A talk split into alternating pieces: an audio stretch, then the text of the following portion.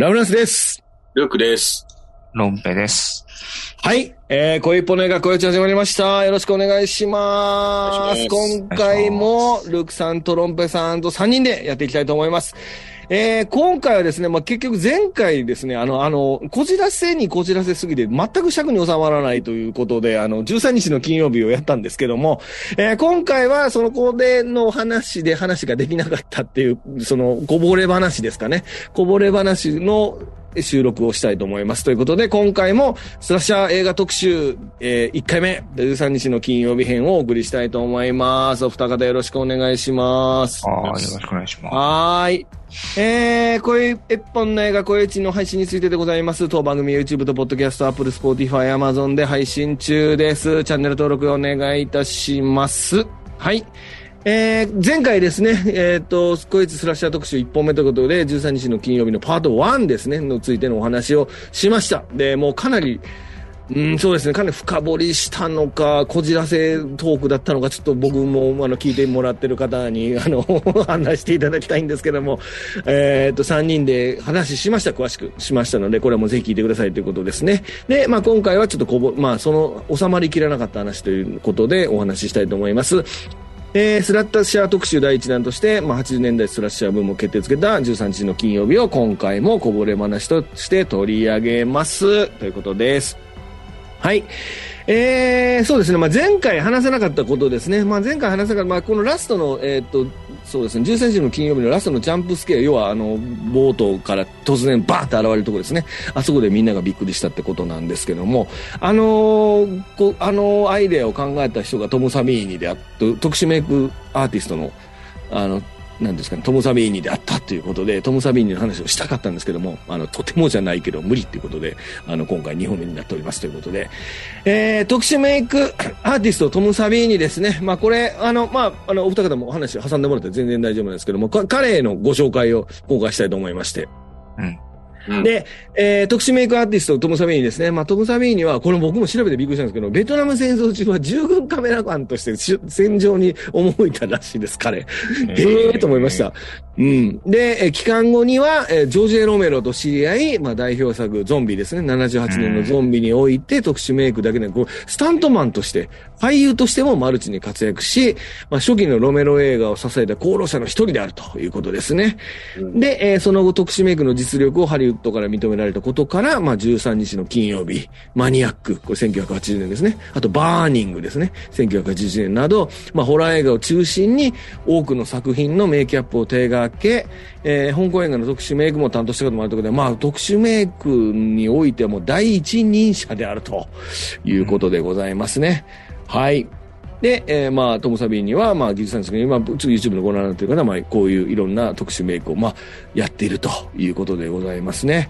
どうですかこのトム・サビーニについて、ルークさん。あのー、なんか、あの、結構その認識し始めたのって、うん。あのやっぱ別にその映画の裏方なんて当時ね、あの、どうでもよかったじゃないですか、子供の頃。うんよかったです。うん。まあ、というか全然意識してないっていうか、だからやっぱり大人になってからですよね、認識して、その、それこそそのタンゴリアとか、その、そう。いわゆるその雑誌系とか、あの、特殊メイクとかっていうのがね、あの、うん。ものすごくこう表に出てきた頃に、なんか媒体でやっと知知ったというか、うん。それで、あ、あの作品この人なんだ。あ、うんこれも作ってたんだっていうね。うん。うん。後追いでやっぱり好きになってきた。で、その頃はもう本当にそのさナフラさんおっしゃってた通り、うん。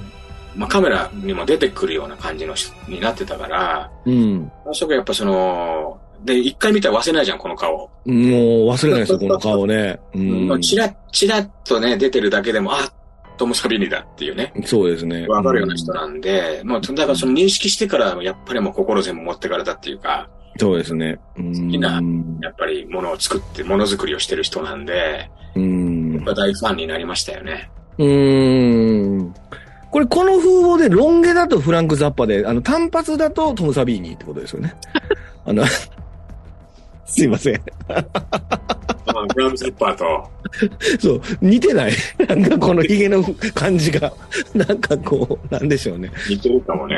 うーん。なんかあります？ロンベさん、トム・サビーニについて。僕はやっぱ、やっぱ子供の頃とか全然知らなかったから、うん。フロムダスクティルドそうなんだよ。フロムダスクティルドーンだよね。うんやっぱりトム・サミーニといえば。出てきて、まあその頃やっぱ映画好きになってるから、うんあ、この人はその特殊メイクの人なんだっていうのをうん。認識して、なうんなんか後追いっていうか逆、逆にそっから遡った感じですね。だからうーん、そうですね。うん。なんか、だから、僕とルークさん、まあ僕とルークさん多分50ぐらい年離れてますけど、あの、何歳やねん、俺。逆に俺何歳やねん問題ですけどね。あの、えっと、当時、これ、えっとね、何年ぐらいかな、僕らが小学生のぐらいの時だから、80年、だから、えっと、えー、80年代中、85、6年 ?7、8年？ぐらいか。は、これがまあ信じられないんですけどね、本当にね、ホラー映画の残酷描写特集とか、普通にテレビで特集でやってた時期があったんですよね。よく、あの、うん。だからもう本当テレビで夏になるとホラー映画特集っつってって言って、大体13日の金曜日とか、あの、サンゾンゲリアとか、あとスペースヴァンパイアとか、だ、だい、多分ね、スペースヴァンパイアが公開される時期にすごくホラー映画特集をよくやってた時期があって、うんテレビで。信じられないですよ。あの、なんかすっごいシーンいっぱい。あの、ゾンゲリアのあの、あの、包帯巻いてる目に注射針刺すやつあるじゃないですか。ああ、あるあるあれ普通にテレビでやってましたからね。あれ 信じられない、あんなし、あんな残酷なシーンっていう。っていうのを見てて、で、映画好きやからロードショーとか、えっと、スクリーンとか買い始める時期ですよね。なんか、あの、で、親父も両親も映画好きやったら映画の本ぐらい定期購読ささせてやるかみたいな感じで僕買ってもらってたんですよ。どっちかは、ロードショーかな確か。買ってもらってて。で、あの、見開き2ページのエロ特集だけ見て怒られるってやつなんですけど。中高生ってことですか？そうそうそうそうそう。で、あのーやっぱりそのファンゴリアっていうその特集、あれファンゴリアマガジンってあれ何？ホラー映画の特集の本かな？海外の本ですよね。そう。で、まあ、クリブショーとか、グレムリンとか、まあ、その辺の特殊メイクとかばっかり特集してる雑誌が日本でももてはやされた時期があったんですよね。なんか僕らのその80年代とかって。その時のもうスターですよね、このトム・サビーニってね。そうですうね。んだから僕らは本当に特殊メイクの第一人者としてすごくあのこうい印象に残ってる人うん。なんですけど、まあでも今回のそのトム・サビーニの、うん、メイクの中でも、やっぱり僕ちょっと前半言いますけど、ケビン・ベーコンですよね。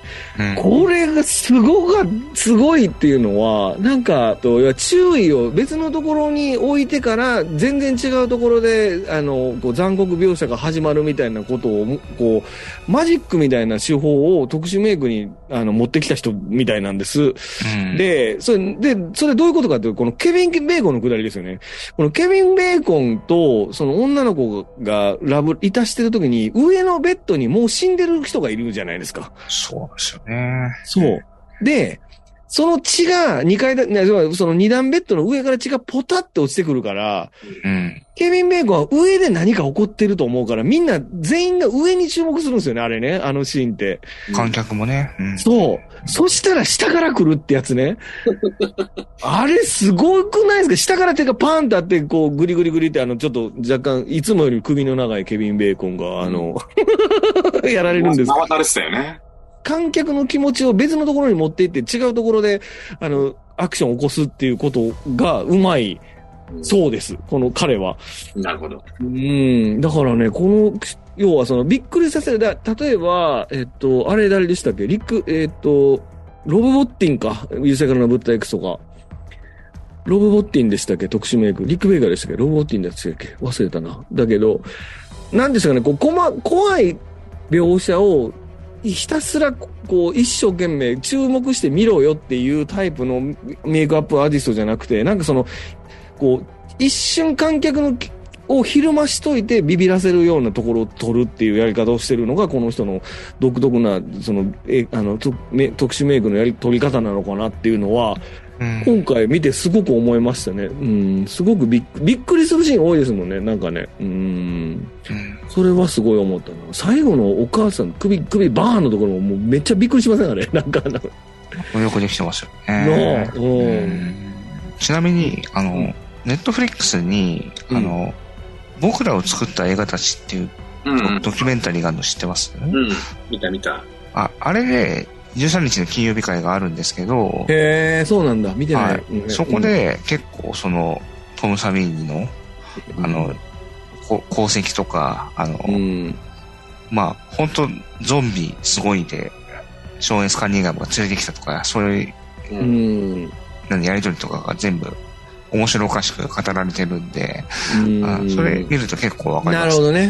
え、はいごめんなさい。もう一回、ななんていうですか？えっと、僕らを作った映画たちっていう、はいはいはい。僕らが作った映画たちが、ど、はいどこでやってるんですか？配信を？ネットフリックスです。ネットフリックスですね。ああ、なるほど、なるほど。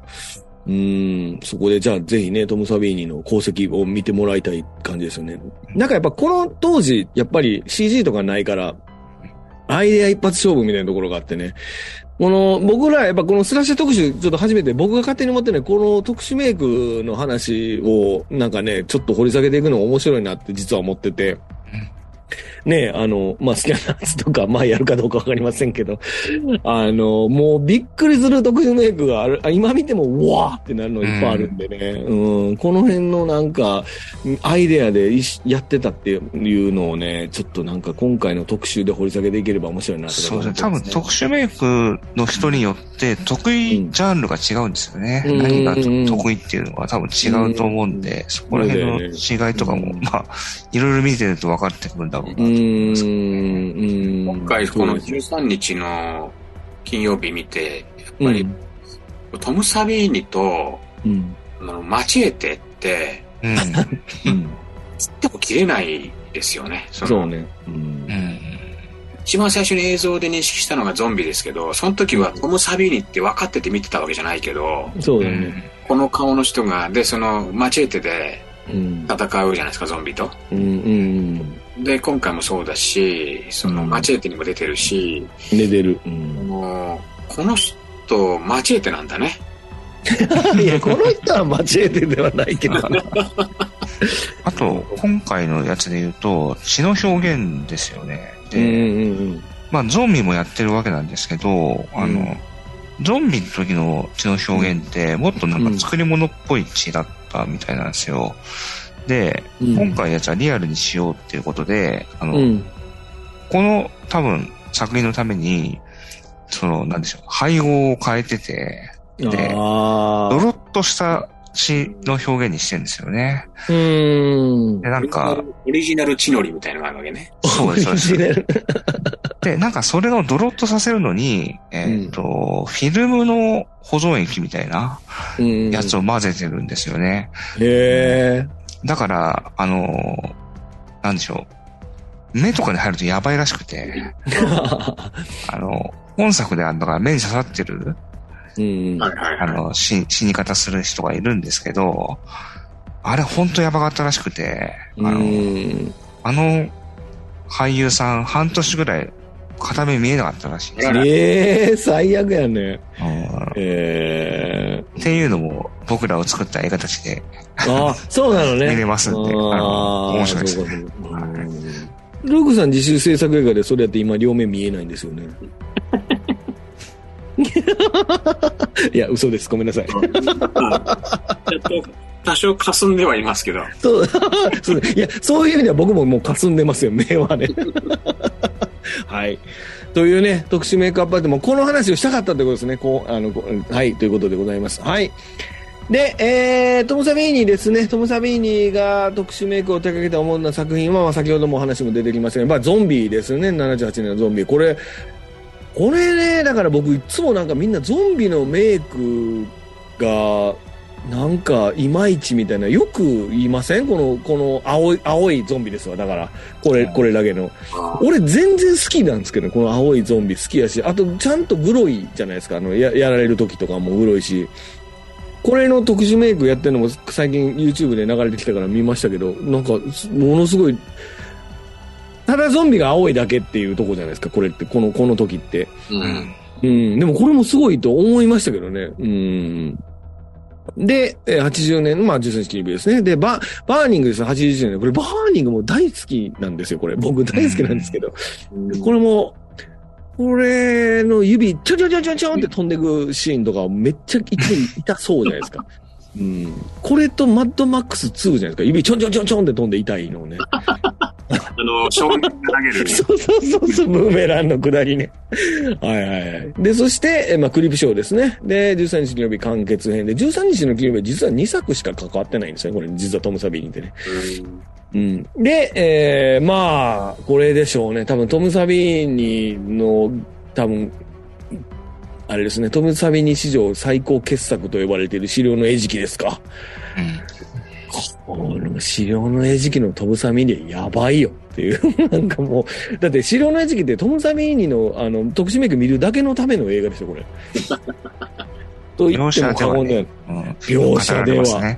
すごいよ。だってあの、脳みそだけのやつとか。もう、もうあんまり語りませんけど、あの、すごい。これ久しぶりに見たけどすごかったわ。上半身下半身の、うん。あの、あれは結構その後ね、増えたもんね。すごいよ。そうそうそう。どうやって撮ってんのって調べたら、か単純に、ま、あの枕の下に首埋めてただけみたいな。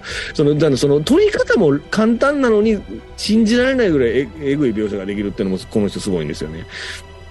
うん。で、悪魔の生贄2、スプラッター殺人事件、クレイジーコップ、マスターズ・オブ・ホラー、トラウマ、鮮血の叫び、ネクロノミコンということで、まあ、たす、もう、もう、いっぱいホラー映画撮っとるという、うん撮っとるじゃないの特殊メイクを担当しているということですね。まあ、なので、これ、あの、トム・サビーニっていう視点でね、あの、今度その映画を見てもらうっていうのもまたこのホラー映画の楽しみ方ですよね。今だとね、やっぱちょっとどうしてもこう CG とかになっちゃいがちなのでね、この特殊メイク、ここに極まれりっていうところの作品たちを見るとね、今見てももうギョッとしますから。うん。これはもうぜひ見てもらいたいと思いますね。こあります？なんかこの作品の中でこれ、これすごいみたいな話。ルークさんとかありますか？うーん。まあ、全部好きっすね。僕ちょっとこのネクロノミカンとか、まあ、見てないな。トラウマも見てないな。トラウマってこれ、ダニオ・アルジェントの映画？あ、そうだわ。そうだね。クリプショーなんかはすごく、すごい良かったですね。あの、オモニバス式なんですけど、そうですよね。うん。いろんな監督がやるんだけど、あ2もあって、うん。で、2の方には、まあ、トム・サビーニは関係ないんだけど、うん。あの、2に出てくるね、話で、第2話か第3話で、沼の話があるんですよ。うんうんうんそこで、あの、うんやられちゃった時の、なんか、あの、油、油の塊みたいなのが襲ってくるんだけど、うん。うん。うん溶けちゃうんですよ。あの、体にくっつくと。はいはい。その時の、あの、メイメイクっていうか、うん。見、見、見栄えっていうかね、見た感じが、今回の13日の金曜日のあの少年と全く同じですわ。なるほど。うん。うーん。まあでも、多分トボサビニじゃないのかもしれないけどそっ、か。うーん。まあ映画としてはね、あの、う面ーん。白いんで、これも良かったですね。うーん。ノブさんなんかあります？この中で。いや、あの、ここでリストアップされた中で、もらった中では、やっぱ前半の印象がやっぱ強いから、うん。あの、なんか、そのスラッシャー映画の全盛期って言われてるのが、うん。80年から84年ぐらいなんですよね。そうだね。うんすっごい短いですそうなんよね。だよね。うんそうなんだよ、ね。まあ、だからそこでやっぱ出てきてる作品は、やっぱり、なんか僕でも見たことあるみたいなもうの。があるんで、やっぱそこでの活躍が大きいんだろうなうーん。感じはしますね。うーん、そうですね。なんでしょうね、CG になったら急に怖くなくなっちゃうっていう。そうだよね。生々しさがね、ちょっと。なんなんですかね、生々しさっていうのも、なでも表現として変じゃないですか。だって結局は作り物って言われてみ見ればそこまでの話なんですけど、な、なぜか生々しさがあるんじゃないですか、そのいわゆる。手触り感みたいのがないんで。そう、触、触って気持ち悪さがわかるっていう感じが CG にはないっていうのはまあ、思いますよね、なんかね。でもな、でも、今の映画でも割とき決め手中の決め手のところはちゃんと特殊メイクっていうか、ちゃんと作って、あの、破壊してるっていうのもあるもんね。ミッドサマーとかも、あの、ミッドサマー見ました？ルークさん。うん。あれもほら、おじい、あの、顔うん破壊するシーン、ちゃんとあれ作ってやってるでしょ？多分あの CG でもなんでもないはずやから。やっぱり、ああいうの結構、わ、ドキッとしますよね。なんかね、なんかこう。なんか、ちゃんと作ってくれると、やっぱり生々しさが伝わってくるから、わーって思うっていうのがあって。うーん、と思いますね。っていうのでね、まあ、この、なんでしょうね。やっぱホラー映画と特殊メイクでは切っても切れないっていうところ。まあ、怖いだけで見ても全然いいんですけどね。なんかやっぱその、こう、作り手が怖がらそうとしてるところで、どんだけこう、いろんなアイデアを出してるかっていうのが割とこのホラー映画の醍醐味だっていうふうに思いますんでね。あの、一回このちょっとね、特殊メイクもね、他にもいっぱいいますから、特殊メイクの、あの、こう、有名な人たちって。まあ、あの、リクベイ、リクベイカもそうですか？リクベイカとか、ボロボッティンとかいろいろいますんでね、そういうので、そういう目線で見ても面白いというのが、えーこのスラッシャー映画、まあスラッシャーっていうかまあホラー映画っておちょっと枠を大きくしますけど、ホラー映画特集なのかなと思いますね。はい、ということでございます。えー、どんどん公開される13日の金曜日ということで、えー13日の金曜日はパート1が好評もしもしくはもう爆売れしましたので、えー、ともうもう量産量産型13日の金曜日ということで、えー現在までに12本ですね、えー、1入れて12本作っと作られておりますということですね。僕、どこまで見たかな ?2、3見た。完結編は見た気がする。パートス、なんか、超能力者が出てくるところは見たんだよな。あと、フレディ対ジェイソンは見これ全部、ど、どうですか皆さん、これどこまで見ましたこれ。あんまり記憶定かじゃないけど、やっぱり3つか4つぐらい最初の、うんうん。暗記戦も見てないかもしれないな。で、結構ね、飛び飛びで、うん。なんか、リメイクをポロッと、そのレンタルで、はいはいはい。ちょっとそれもどれなのかもう全然わかんない。そうですよね。いや、そんなもんですよね。この映画ってね。ろ ね、ちょっとロンペさんとも話したんだけど、うん。ジェイソン X は、まあ見てないんだけど、うんうんなんか説明書き見たら、うん。うん。なんか、いなんていうのかな、な、なぜジェイソンは死なないのかの研究機関みたいな、で宇宙に行っちゃうみたいなさ、あぶっ飛びすぎてて、ちょっとその、逆に見てみたいと思っあ。た。ああ。13日の金曜日版ムーンレイガーみたいな感じ。このジェイソン X はね。あと、なぜかわかんないけど、フレディ VS ジェイソンは劇場で見ましたね。いや、俺もなんか、劇場では見てないけど、俺も見たな、これ。うん。割と面白、割と面白かった印象ですね。うん。え、ロンペさんどうですか？この13日の金曜日シリーズ。いや、今回だから、時間ある限り見ようと思って、あの、うん4作目、完結編まで見てみたんですけど、うん。2と3は見た記憶があったんですけど、完結編は多分初見でしたね。ああ、あこれ見ていないって思いながら見てましたね。うんで、3、ちなみに3が初めてうん。ジェイソン・マスクが出てくるっていう。そうそう、3でね。ですねうんうん時々面白かったりするっていう。時々って全部見てないから言い切れないか。でもフレディ対ジェイソン僕面白かったですよ。うん。うん、エイリアン VS プレデターみたいな。ここの頃でしょ ?VS シリーズばっかりやったのそうだよね。う。うんん。一番新しいのっていつ頃なのこれ？これいつかなこれは、なんか、これはリブート版らしいですね、どうやら。12作だとしたら次で13作目なんだ。ああすごい本当だ記念作やばな感じがするのになそうだね。気がするんですけどね。金曜日のみ公開でしょ？いいね。いいね。金曜日だけこう、毎週金曜日だけ公開っていうですね。うん。レイトショーですね、やっぱり。映画館が大変ですね。大変だな。スケジュールこう。いちいち切り切り替えるのめんどくさいな。うん。確かにね。うん。保険マスク着た人は、かぶってきたら300円引き、みたいな。うん。うん。13円引きでね。13円引きだな。うん。大してからですね。そうだね。うんはい。ということですね。まあ、トム・サビーニの功績と、えー、13日の銀曜日のフランチャイズの話でしたということですね。はい。じゃあ次ですね。えー、そしたら今回ですね、まあ、あの、ちょっともう、こう、あの、前後編になっちゃいましたけども、えー、今回、ルークさんと、ロンベさんと3人で、新たな企画を立ち上げたわけですけども、えーもちろんこれね、スラッシャー特集での13日の金曜日だけではございませんので、これからちょっとどういう映画を取り上げていいったらいいのかなっていうのをちょっと参お参加、ふたお二方とお話ししていきたいと思うんですけど、どう、どうですか、ルークさん、このスラッシャー特集、これからどうしましょうか？まあ、王道系からまずは抑えるんだったら、うん。まあ、あのね、ずっと、あの、今話にも出てたけど、うん。なんかその、まあ、赤羽の生贄とか、ハロウィンとか、うん。エルム街とかね、なんかその辺の王道系のうん。初期作って、うん。今更二郎じゃないけどさ、そうですね。見ない。で、またさ、やっぱ驚きがありそうなんで、うん。まあちょっともう一回、その、まあ多分自分自身もこういう、そういう、こういう企画ないと、うん。見ないと見ませんもんね。見ないですよね。一番企画言ってくれないと見ないジャンルの映画ですからね。そうですよね。その辺はなんか企画して、あの、あれば逆に、あの、そうですね。まあ例えばその、三つぐらい見ようみたいなのでもいいかもしれないですけどね。うーん、そうですね。うーん。さすがにね、今言ったのってもう10作前後あるわけだから全部。うーん。全部みんなきついじゃないですか。ああ、シリーズって意味か。うん、そうね。うんだから、まあその辺は抑えていくのはいいかなとは思いますけどね。うーん。え、どう、どうですか、ロベさん？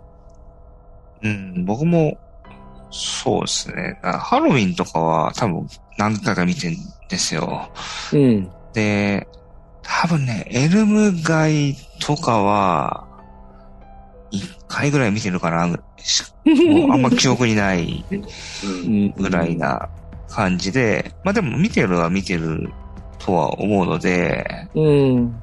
あとはもう見てない、ま、僕が見てないやつとかでスラッシャーとか言われてるやつだと、うん治療の滴りとかは見てないやつですね、多分ね。あうんあのシリーズね。あれも結構やったよね、やっぱねら。しいですね、でも、うん。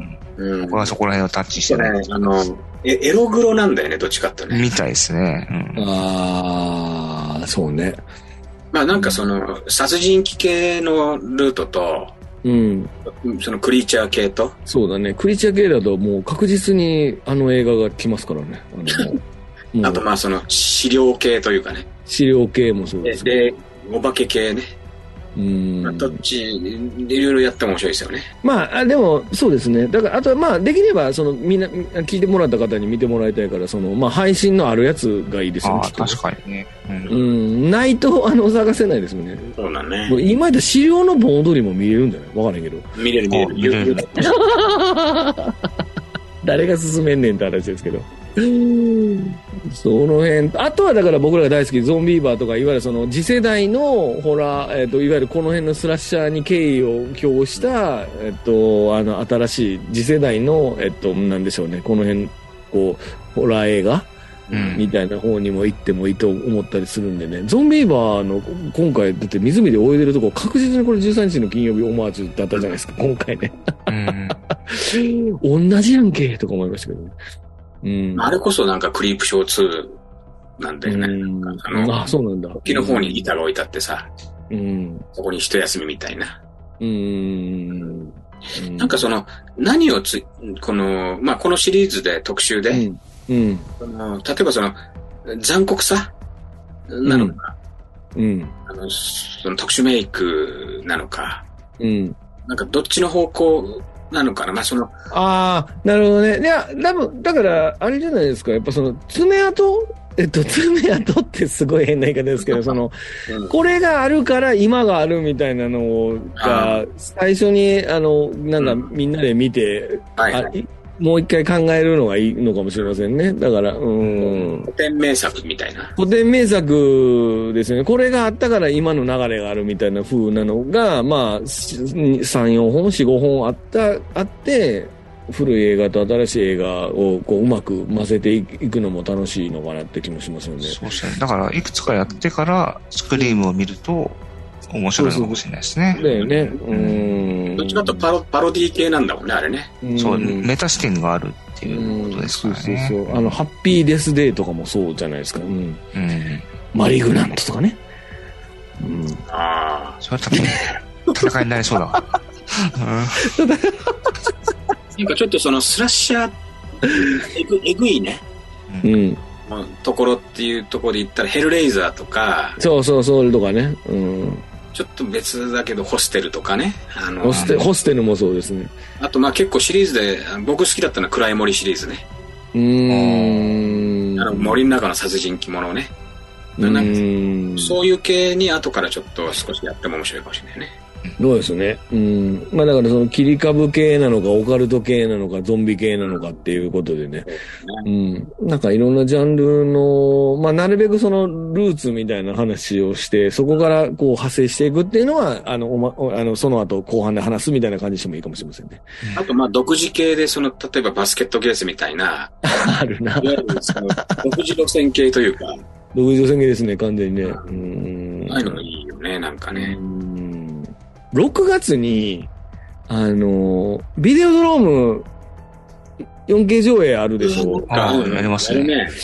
これはやりたいですね。なんかこのうんクロネンバーグ、チミドロ特、クロネンバーグいいねチミドロキリチミドロ特集で、うんスキャナーズとか、デッドゾーンとか、いちょっとまとめてやりたいなと思いますね。うんうんビデオ、ビデオドロームを機会にね、ビデオドローム見て全員多分、はーってなると思うんですけど、あの、なんか、俺未だに意味分からへんもん、あれ、あの映画と思うんですけど。裸のなんかランチもなかなか意味わかんない。裸のランチはさらに意味分からへんからな。気持ち悪いだけやねんな。うん気持ち悪いだけでね気。持ち悪いだけやねんな。だな、でも。うん、そうですね。おそらくね、クローネンバーグは今年多分日本は新作が来ますからね。